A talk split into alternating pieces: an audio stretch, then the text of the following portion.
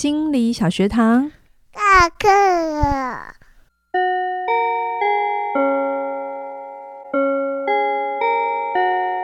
每周五我们一起探索心理学的小知识。大家好，我是嘉玲。大家好，我是班长轩宁。Hello，我们回来了，第四集喽。上一集我们聊到了 REBT，嗯。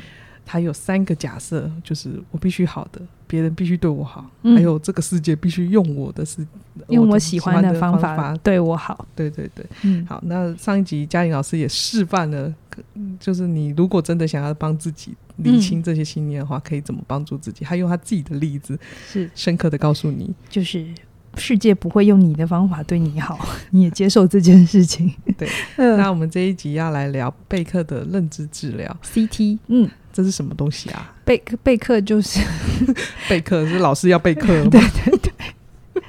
好，我在创始人那边有讲啊，备课忧郁量表嘛。嗯、那备课很大的贡献，你今天听你会觉得好像跟 REBT 有一些地方很像哈，嗯、特别是他们对于认知的扭曲有一些看法是很像的，因为毕竟他们研究都是人呐、啊，嗯、所以不可能会又不一样。但是备课他在认知治疗的方式上面，他会更有系统的操作性，所以我会用接下来的三集哈。嗯、你看认知治疗，我们用六集在讲，嗯、你就知道我对这个学派有多么希望大家多认识他们，嗯、因为他真的是可以在没有专家的状态底下，你自己帮助自己。嗯，好，那贝克的呃，他的理论里头还有说，负面认知有三个。大的元大，它它叫三元论，就是有三大块。那基本上，如果你这三大块都是充满负面想法，很高的预期，就是你大概有忧郁的倾向。哦，包含是对对自己、对世界、对未来充满负面的想法。好，那对自己充满负面的想法，就是你会一直不停的自我批评。哦。嗯，这大家熟练吗？不要太熟，不要太熟练这件事哦。哈，然后对世界充满负面的想法，比如说就是悲观，哈，比如说现在通膨，你就会觉得这会无止境，嗯，然后世界要毁了，这就是悲观的想法。嗯，那对未来充满负面的想法，就是你是绝望的，对未来完全没有期待或希望。嗯，嗯，那如果你这三个部分，你看自己、看世界、看未来都是充满负面的，那我要跟你说，嗯，辛苦你了，你可能要。帮自己找一些资源了。嗯，那贝克他在处理忧郁，他专门处理忧郁跟焦虑，还有恐慌。嗯，非常的拿手。他发展出一套治疗这个的认知方法啊，然后他也在呃开了很多的课训练，他有中心是很完整的做这个认知行为的训练啊，所以有一些人是他就是认知行为认知行为学派的，嗯，那他接受完整的训练，他在做治疗的时候就会用这些方式，嗯，然后然后他也在呃处理忧郁症跟躁郁症的人的过程里，他就有整理出来，他说这类的人有八种很自动化的想法。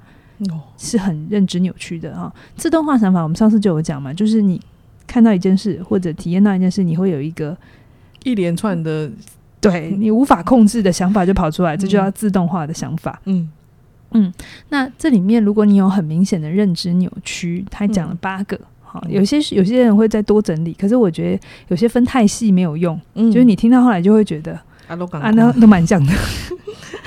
就是有一些想法是会让你越来越辛苦的。嗯、我们先把它认出来，然后接着才是去调整它哈。嗯、那第一个想法叫做灾难化，灾难化，嗯，就是你可以检查一下你的想法是不是，当有一件事情发生之后，你就会去想那个最可怕的结果，让自己越来越焦虑。嗯、比如说，你只是最近心跳比较不稳定一点，会痛一下，嗯、有时候我就会讲。就是漏跳一拍或跳很快这样子，嗯，然后你就会觉得天哪，我得心脏病了。哦，或是你最近可能摸到身体哪里有一个肿块，然后很快就想天哪，我是不是癌症了？对啊，哦，那这个东西就是灾难化。那或者是有些人只是朋友一时没有打招呼，那他就会很快就说天哪，他已经不喜欢我了，接下来我就要被整个整个团体给排挤了。哦，那我突然想到，欸，我有一个蛮特别的信念，就是在做心理小学堂的时候，我有个信念就是，我如果没有念，或者是我没有去把《Colin》那本书好好的念完，我一定会胡言乱语，然后我就会被，哦，我就会被下面的网友攻击说我没有做功课，这些这是灾难化吗？哈，欸，算是吗？我觉得等一下你可以听，但是这确实是一个可以来看的认知扭曲，嗯、就是是什么让你觉得你一定要看得很熟，对，才能做反应？嗯，对，有没有另外一个可能是你看得很熟之后你就不会反应了？因为你这个角色就跟怡璇在敲门的角色一样，你是小白的角色，嗯、就是要广。为广大的听众们发言。对对对对对，嗯、你不是专家的角色，嗯啊，我也不期待你做这个角色。嗯、虽然可能有些人会希望你可能那个高度是像凯宇那样子跟我对谈，可是不是这个不是我做这个节目的企划，嗯，所以你可以刮号，嗯，然后之后我们再来调整。好，但这这个确实是一个会让你越来越辛苦的想法嘛？对啊，是啊，我每次要录音前，我就焦虑到一个不行啊！我就说哦，又要录小学堂了，哦，我可能那里那一章节还没有念完，然后你有点担心撑不起来这个学派？对对对，我就觉得那个可能某一个学派我都没有讲好，这样子，就很灾难化，okay, 有点灾难化哈。嗯、第二个认知扭曲就是妄下结论，或是。读武断的推论，就是没有充分证据的时候就随便下一个结论。哦，你我觉得你有点像这个，就是就可能你的信念就是交叉，对对对对，交错的各个各各种扭曲。比方说，呃，有些人就会觉得我一定不能上台讲话，我上台讲话一定会宕机，我一定会说不好，我一定会胡言胡言乱语，像你一样，有没有？就是妄下结论，嗯，或者没有证据的支持，嗯，好。那比如说有些人就说我不能出去旅行，我出去旅行。一定会被敲竹杠，一定会被骗。嗯，哦，就是没有证据，就是就就就这么相信的。OK，好，嗯，那第三个叫做选择性的摘要，那是一定每个人都有。选择性的只听自己要的，对，他只专注在某一些可能你会被威胁的讯息，而忽略其他安全的讯息。比如说，比如说我最常要演讲嘛，或者我要讲课嘛，如果我选择性的摘要，就是今天有人举手问一个问题。然后我就觉得啊，一定是我没讲好才会被问问题哦。那我就会觉得我很烂，只要有一个人问我，我就会很烂这样子。但是这就选择性摘要，可是就没有看见哎，可能结束之后很多人来跟我拍照啊，哦、很多人来跟我呃，就是跟我说一些很棒的话啊。嗯、就是你只选择一个一段你没做好的部分，然后把它扩张到全部。OK。那有的时候，哎，我早期在做节目会讲，就是有时候会。因为一段节目我们又都没剪辑，嗯，我们开麦之后就到结束，我们都没有在剪的，嗯，好，那难免会有一两句话讲的不那么得体，好，就是我又不是机器，随时都可以监控，对不对？嗯，所以我以前就会觉得，哎呀，我那时候不应该这么讲，哎呀，嗯、哦，没讲好，对，而忽略了其实其他的二十九分钟都讲得很好。哦，嗯，OK，这叫选择性的摘要。摘要，好，那第三个认知扭曲，哎，第四个认知扭曲就是过度类化。哦，嗯，这是什么？这也是很常会有，就是把一个经验，你在某一个经验的挫折经验或失败经验套用在另一个情境上面，可是他们之间没有关联，嗯，有点像是投射啦。哦，用投射讲，大家可能比较懂。比如说，你假设你是客服，好，或者像你要处理很多。我是我是客服。学员的事情，那你可能曾经被一个妈妈客诉，嗯，或者被某一种工程师好了，好客客诉过，然后你之后只要遇到类似的风格，就是妈妈或者是工程师，嗯、你就会觉得他们都是难搞的人。有，我承认我有。对于某一个国家的学员，我都会很一开始会很自动化的，就是说那个国家的学员都没有太好。太清楚，然后到就是就是没有把自己搞清楚，然后也没有摸好一下游戏规则，就一定要来问问题这样子。对对对，但我有发现，我不能这样子以偏概全的觉得某一个国家这样子，嗯、就是也许那个国家机遇稍高，但并不是那个国家的所有人。对，这这这个想法要去做切分哈。嗯、然后再来就是夸大，第五个夸大跟贬低。好，嗯、可能是过度强调事情的重要性，或贬低事情的重要性。比如说，呃，我你说错了一句话，然后你就会觉得你老板就会炒你鱿鱼。哦，这跟在前面的灾难话有点像，哈，有点夸大。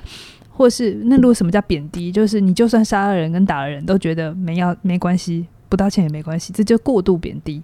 哦，好，就认知上面有。不连贯我不合逻辑的地方，嗯，嗯，那像刚刚我说，好像我也是一种选择性摘要，就是我没讲好一句话就会很严重，嗯，所以你会发现那个信念是有一点像的，对啊。然后第六个认知扭曲就是个人化，有点就简白话文就自责，你觉得所有的事情都跟你有关，哦，嗯，比如说早期我比较会，有的时候这个个案。可能来谈个几次之后就没来了，然后我就会觉得一定是我没做好，他一定觉得我很烂，对他没有帮助，所以他就不来了。嗯 我这样说，请问这样的信念是怎么来的？逻辑在哪里？有没有其他的可能性？嗯、说不定他遇到了一些他生命里的，现在可能遇到更大的事情。嗯，我后来真的也有一些反例啦，就有一些学生可能当初上课，我我觉得他没有很投入，或我觉得我对他没有太有帮助。嗯、可是过一阵子之后，他又再出现，然后才告诉我，哦，其实他当时怎么了，跟我一点关系都没有。嗯 他很容易就放到当时，因为你不在他的世界里，并并没有那么知道完全的讯息。对对，所以有的时候为什么核对蛮重要？如果有机会的时候练习做这件事情，你就不用一直挂在心上。嗯、但我也不是说世间上所有的事情都适合核对，哦啊、我都可以核对。他还是需要有一点历练跟智慧去判断，哦，也没有标准的做法。嗯，好，再来第七个就是。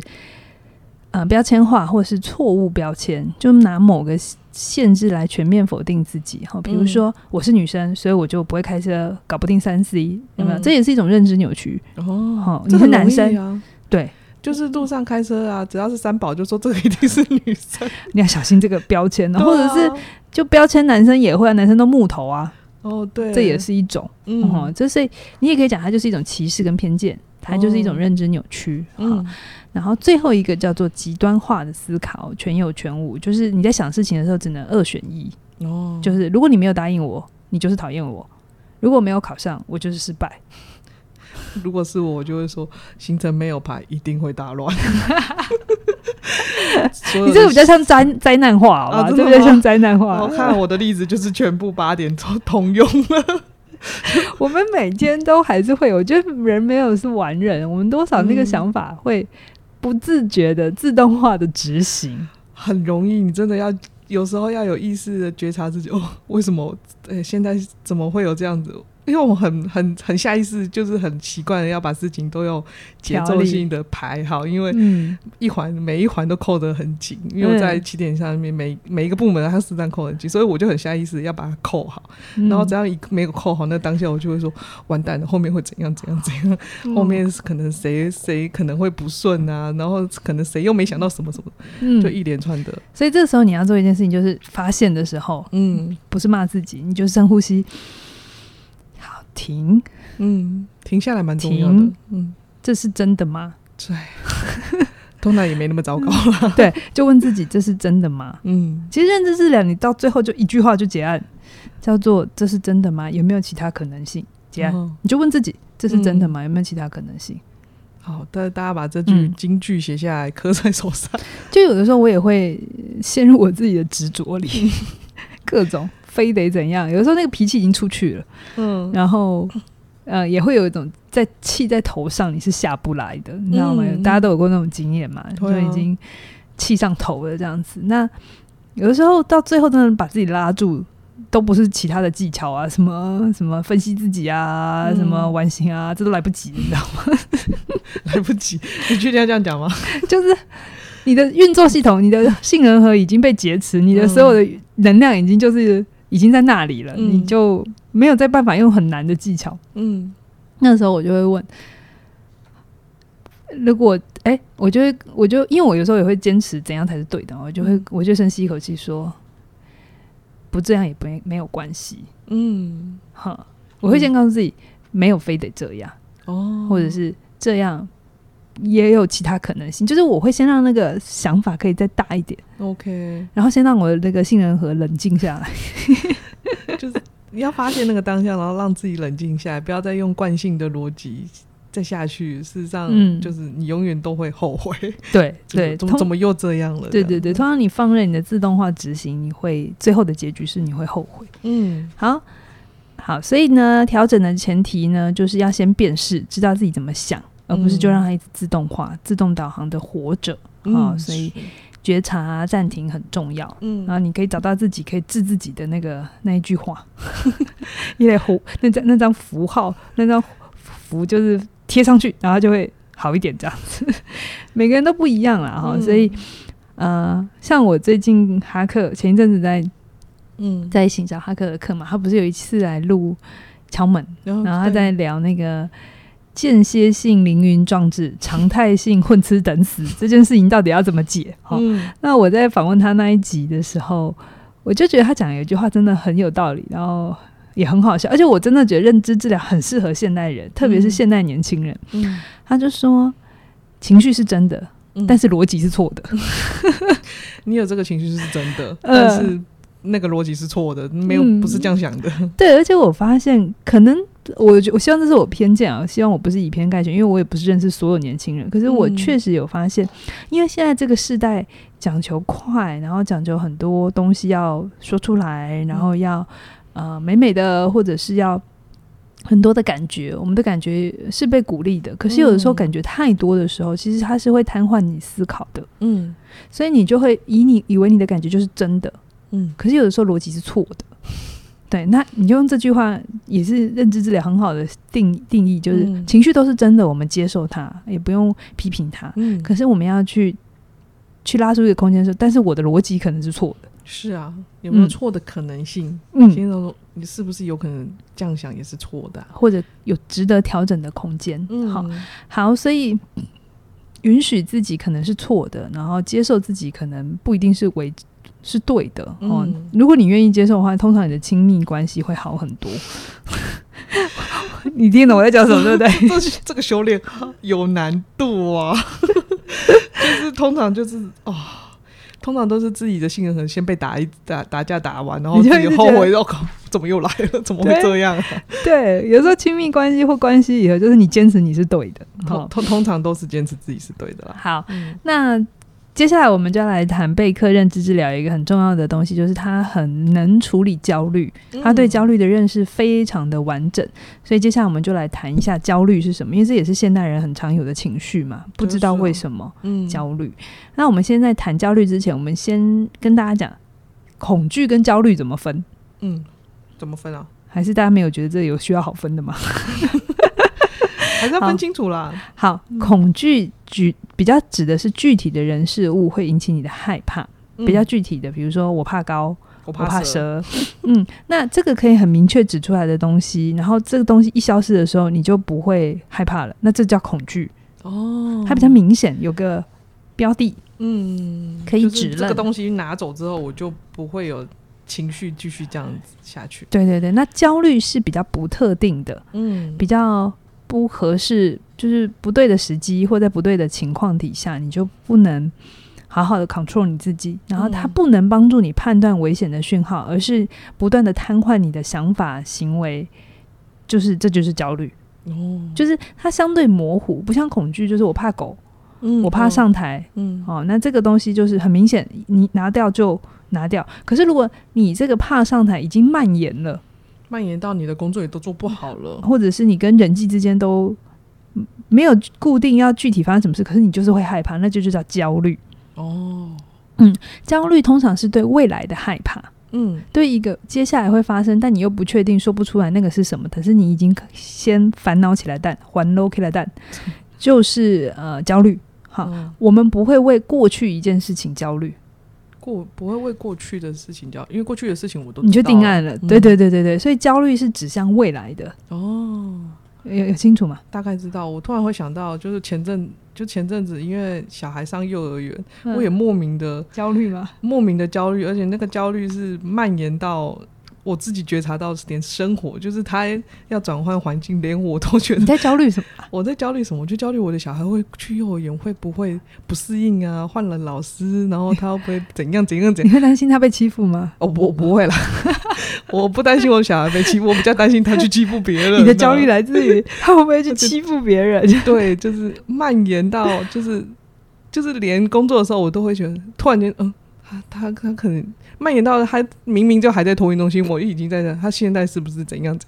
就是那段时间的焦虑，哦、那个 OK 完全抓不住的感觉。对对，就轩你刚才讲的很很棒哦，就是我们对未来的某个不确定的状况或不确定的情境或不确定的人感觉到很忧心，然后觉得自己没办法控制，嗯、蔓延到你的生活跟工作，这就是焦虑症哦。嗯，就是每个可能你。这段时间，你就会去觉察一下，你到底在焦虑什么？嗯嗯嗯。那焦虑背后其实都是有一个恐惧的，比如说你其实恐惧的事情是小孩不好嘛？对啊，这是一个很核心的，只是它蔓延了。嗯，它变成扩散了。哦，嗯嗯哼，OK，好，而且它还没发生嘛，对不对？你只是先烦恼着，而且还烦恼着未来嘛。对对对对对，那是比较像焦虑，比较不是恐惧。哦，这样会分的吗？会会会。这样大家可以在下面写写一下你可能最近的焦虑是什么？对，我觉得其实现代人蛮多焦虑，焦虑财务啊，哦、焦虑生涯呀、啊，焦虑关系呀、啊。那你说具体在怕什么？真的有一笔钱付不出来吗？也没有。对啊，可是永远就觉得不够啊。对，这其实就是焦虑。嗯嗯，焦虑。那到底要知道怎么怎么知道自己有没有在焦虑？哈，那认知治疗其实它并不是马上就去处理认知，它会希望你觉察你的身体。呃，认知、情绪、行为，你要先做一个自己的 X 光扫描。对，好的，好的，你 怎么？我觉得我知道你女儿从哪里学到“好的”这个词了。就是现在开始说“好的”，那我们要怎么觉察呢？好，呃，呃，当你有焦虑的时候，不要急着拿掉它。嗯，拿不掉它的，等一下我也会讲。备课有讲，我们常面对焦虑，我们会想逃，会找安全的地方，跟做为最坏的。情况做准备，你应该就是最坏的情况做准备。我常常都为最坏的情况做准备，但这这三个方法都不是好方法，嗯，很奇怪吧？啊，不是，我在做准备。对，然后我接下来会告诉你为什么。嗯、那我们要先啊扫描你所有的反应、嗯、啊，你要其实认知治疗它最最最重要的是提升你对自己的觉察。哦从从来都不是只是修正你的想法，是当你的觉察提高，你对自己的控制感就会提高。控制感提高的时候，你才有余力去修正你的想法。这是真的，你才有空间去修正、去改变。所以为什么 CIA 先从呼吸教起？嗯、对对。好，那我们再讲哦，你要怎么知道有没有在焦虑呢？你在身体，你要去留意、嗯、你身体有没有心跳加快、哦，呼吸加快、头晕、胃痛、发抖、发麻。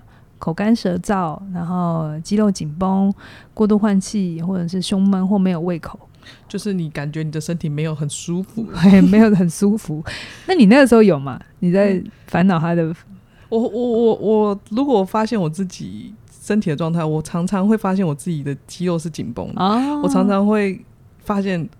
我现在紧绷了，然后放掉那一刻才说，原来我有这么用力。是是是，那行为治疗我没有做过这个放松练习嘛？就意识你自己的肌肉状态。好，所以觉察一下你的身体，先跟你自己的身体连上线。你有没有最近常常头晕不舒服？你身体有没有很多讯号？嗯，再告诉你，很多时候身体已经发出很多很多的讯号。但我们常常 合理化当没那件事啊。我们常常不是处理火警，我们是去把火诶、欸、火火警的警报器给关掉，然后就假设这件事不存在这样子哈。嗯好，那觉察完身体之后，我们就要觉察认知。嗯，那认知的时候，你要去想一下你是怎么思考的。你会不会害怕失去控制？嗯，害怕有人会受伤，或有人会死掉，哈，或者是自己受伤自己死掉，或者害怕别人的批评。然后你的注意力是没有办法集中的，嗯、你没有办法思考。你的认知有没有开始就是开始忘东西？就关于想法，嗯，这些事情哈，去做一些记录，嗯，检核，你今天。看看自己有没有这样子。REBT 会是 Alice 会直接驳斥，就直接调整。嗯、可是贝克比较不急，嗯，他会先希望你跟自己连上线，好，然后再来就是情绪。嗯，在焦虑的时候，你有发现你的情绪是变得紧张、害怕、急躁、不耐烦，还是挫折？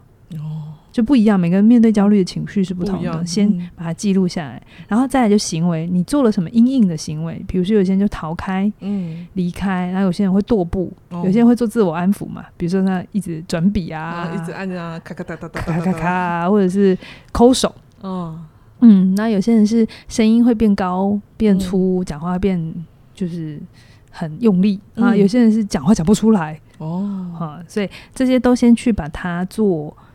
整理，嗯，好，先去把它辨识出来，嗯、好，先跟自己连上线，好，你才会知道，哦，我真的在焦虑了。嗯、很多时候，我们对焦虑的的的反应方法就是否认这件事情，嗯、我没事，嗯，可是其实等一下就好了啦。对对对，你其实很有事。好，嗯、留心你的焦虑，然后引发这一系列的身体的反应啊，认知、情绪、行为，这样我们才能做安抚自己的动作。嗯、好，那我先来讲。要不要处理？好，并不是所有日常生活里的焦虑都一定要去处理。那你会很忙？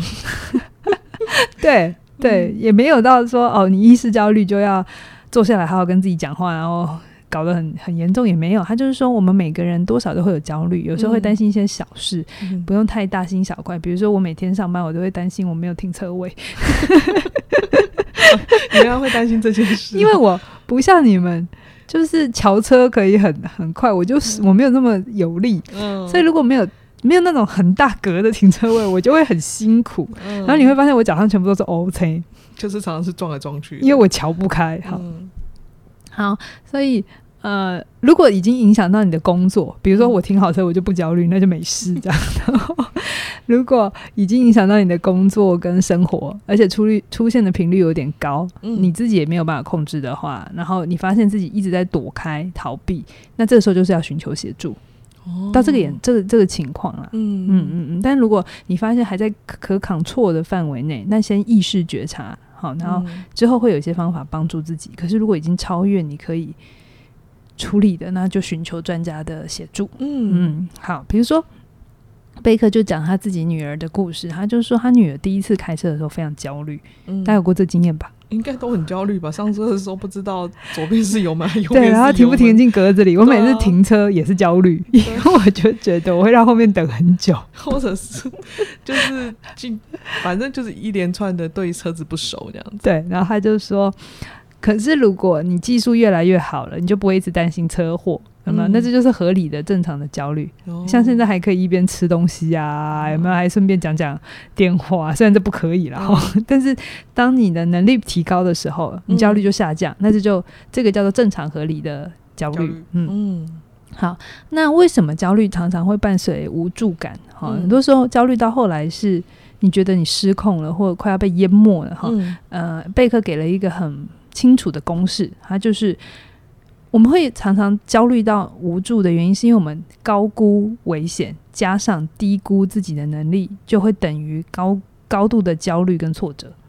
哦，所以有两个哦，高估危险，然后低危险，低估自己的能力。简单就是把别人想的或事情想的太严重，然后自己想的太小，哦，你就会无法处理。所以我们要处理的时候也很简单，就是正确评估危险，and 正确评估自己。好的，对，所以焦虑其实要不就是你把外面想的太严重，要不你就把你自己想太小，或同时外面太大，你又太小。你先发有发现一个，有发现一个，就是开始调整的地方了。嗯，嗯，嗯，就是如果发现我都把外面想的太严重了，那把它调回来正常边，是不是都没有？嗯，事实上我是我自己想的太夸张了。是是是，好，然后所以 我觉得。贝克，你看讲到这边，你有没有发现他跟 Alice 的理情行为治疗很不一样？嗯，风格很不一样。嗯，贝克他在处理焦虑或恐慌，然后或者我们接下来下下两次我们讲那个社交焦虑，这也是现代人很多时候会有的。他不是那么快的去驳斥你说你这样想蛮。你为什么这样想？这样想这样不合理啊！对啊，对啊，干嘛这样想？这样想对你有好处吗？对啊，有些人会喜欢贝克，呃，喜欢爱丽丝这种单刀直入。有些人真的喜欢，哈，但有些人觉得会受伤。嗯，对，所以贝克他就是先帮你把那个你现在的反应图谱都先整理出来，然后也好好的跟你说明你焦虑是怎么来的哦。哈，焦虑是这样子来的哦。嗯，然后通常我们面对焦虑会有三个策略，一个叫做逃避。寻求安全跟为最最糟糕做准备，嗯。嗯，但是如果你经常面对焦虑，就是逃开，然后寻求安全，就是有点是转移注意力啦，哦，嗯，然后以及你一直不停的在做最糟糕的准备，嗯、不好意思，你的焦虑会蔓延，是不是反逻辑？嗯、但这样，嗯，这逻辑在哪里？不通啊？在在哪里？我现在在决定我们要不要停在这里。江小芝现在很认真翻他的手稿，就会发现，哎、欸，我们到底要不要继续往下走呢？因为接下来要讲有点久，哎，我想一下哦，嗯、看一下，没关系啦。好，我先讲第一个，尾巴给人家嘛，我讲一个就好了。嗯，三个策略：逃避、寻求安全跟未糟糕做做准备，这三个都不是好方法。嗯，那我先讲第一个，为什么逃避不是？因为这大家可以比较好理解。好，那因为你逃开来，表面上是。可以避免进一步的接触嘛？比如说你不喜欢这个人就逃开嘛，对，啊、对不对？你不喜欢这个这个工作你就逃开嘛。嗯，嗯，可这么做会有三个问题。第一个是它会阻碍你焦虑的自然消退，你没有办法去体验到那个，比如说你学会开车，你有你有焦虑过，嗯，但是你学会了之后，你就不再焦虑了。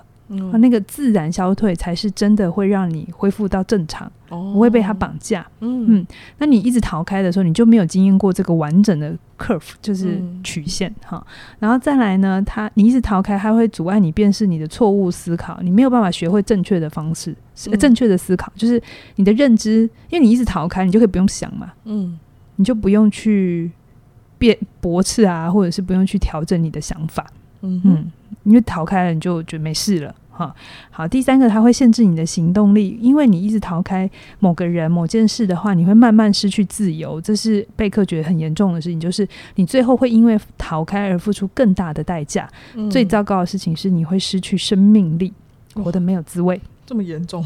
其实真的诶。嗯，如果你面对事，我们并没有说我们每件事情都要学会，然后很优秀。可是如果你常常在面对你不拿手事，你都选用逃开，嗯，放弃。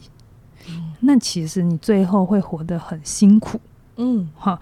那他就举了一个案例，他说有一个呃，有一个人叫路易斯，然后他没有办法过桥，就是他有桥桥梁恐惧症。嗯，有些人你知道吗？他没有办法过吊桥，任何桥。嗯，然后他看到桥就会闪。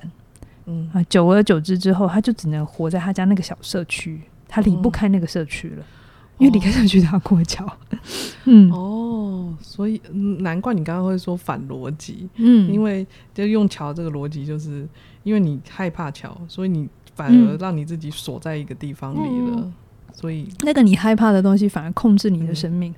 啊、嗯哦，所以很严重了。嘿，对，所以逃避其实我们以为我们逃开来，我们有控制感。嗯，所有嗯执行权在我们手上，错。当你逃开的时候，你反而是把权力交给了对方，哦，因为他他如果去东，你就你就只能去西那个西边了。嗯，对。他如果去北，你就只能去南。所以他决定完了之后，你才轮到你。啊，你你的你的主动权是在后面。嗯，这不合我的逻辑。我不喜欢你，你不喜欢这种感觉。哦，我不喜欢把主动权让给别人。对，我喜欢就是有掌控感。对对对，希望自己可以做一些选择。是啊，是啊，所以不管贝克还是 REBT，都是希望大家有能力去面对。嗯、而面对并不是你要做好它，而是你搞懂自己。你要开始跨出那个第一步，面看到它，然后跨出那个第一步，嗯、让自己有、嗯、开始有选择，而不是让别人来选择你啊。是是是，所以我们今天先讲到这边。好哦，下一次我们再继续讲另外两个不好的原因。另外，另外两个就是寻求安全感跟为最糟糕做准备。我很期待最糟糕做准备，因为我都在这里，我永远都会想的很糟糕，然后做。我也是在 B C D，对，我也是在准备这个认知行为治疗之后，发现，哎呀，这个这个策略还不是好策略，欸，嗯，就是偶尔还是要注意一下。他不是说不能用，他只是说你不能依赖这件事，一直都要做，一直都要这样子去。阴影，嗯嗯，好啊，那我们工商服务一下。现在这个时间呢，我们的优惠是嘉玲老师的好好在一起，好适合认知治疗。然后你要不要说说哪里好适合？嗯，好好在一起。其实我虽然没有在里面处理太多认知，可是他在做一个认知的前提，嗯，就是你先跟自己连上线。哦，对啊，哈，然后你先确认自己你是怎么看待你自己的，嗯，好，然后你是怎么。嗯，在很多的自我认识上面，你是有自我评论的或自我批评的。嗯，好、哦，这在我里面的很多的量表啊，你都会发现。嗯，那、嗯、你有了这个前面之后，你再听认知。这一块，嗯、哦，你就会有一些可以操作的地方。OK，很多时候也不能期待一门课就解决完你所有的心理状况。嗯，当然，哎，就像你不会去看一个医生之后就觉得他能从头到脚都治疗完。嗯，如果你身上有一些部分的状况，我们很多时候就是哦，最近先处理牙齿，嗯，然后好了再去处理。脚趾头之类的，你如果同时要处理牙齿，又要同时处理脚趾头，你会很痛。不要把强度开这么高啦，我们就是一次就慢慢好做一件事情，就是我们好好在一起，跟自己先发现自己怎么了，或者是看见自己怎么了，是，这是也是一个入口。是是是，所以好好在一起，它就更多是你先回到自我这个概念，它是什么，嗯、然后厘清了之后，再加上一些认知，会帮助你。好啊，嗯、你听到这时候就是好好在一起这一波的优惠哦，你错过了之后，我们又要涨价。我们是到十月三十一号之前，对不对？对，没错。那你听到这时候可以手刀的加入，把握哦。好，那我们今天就聊到这边喽，谢谢你的收听，拜拜。拜拜。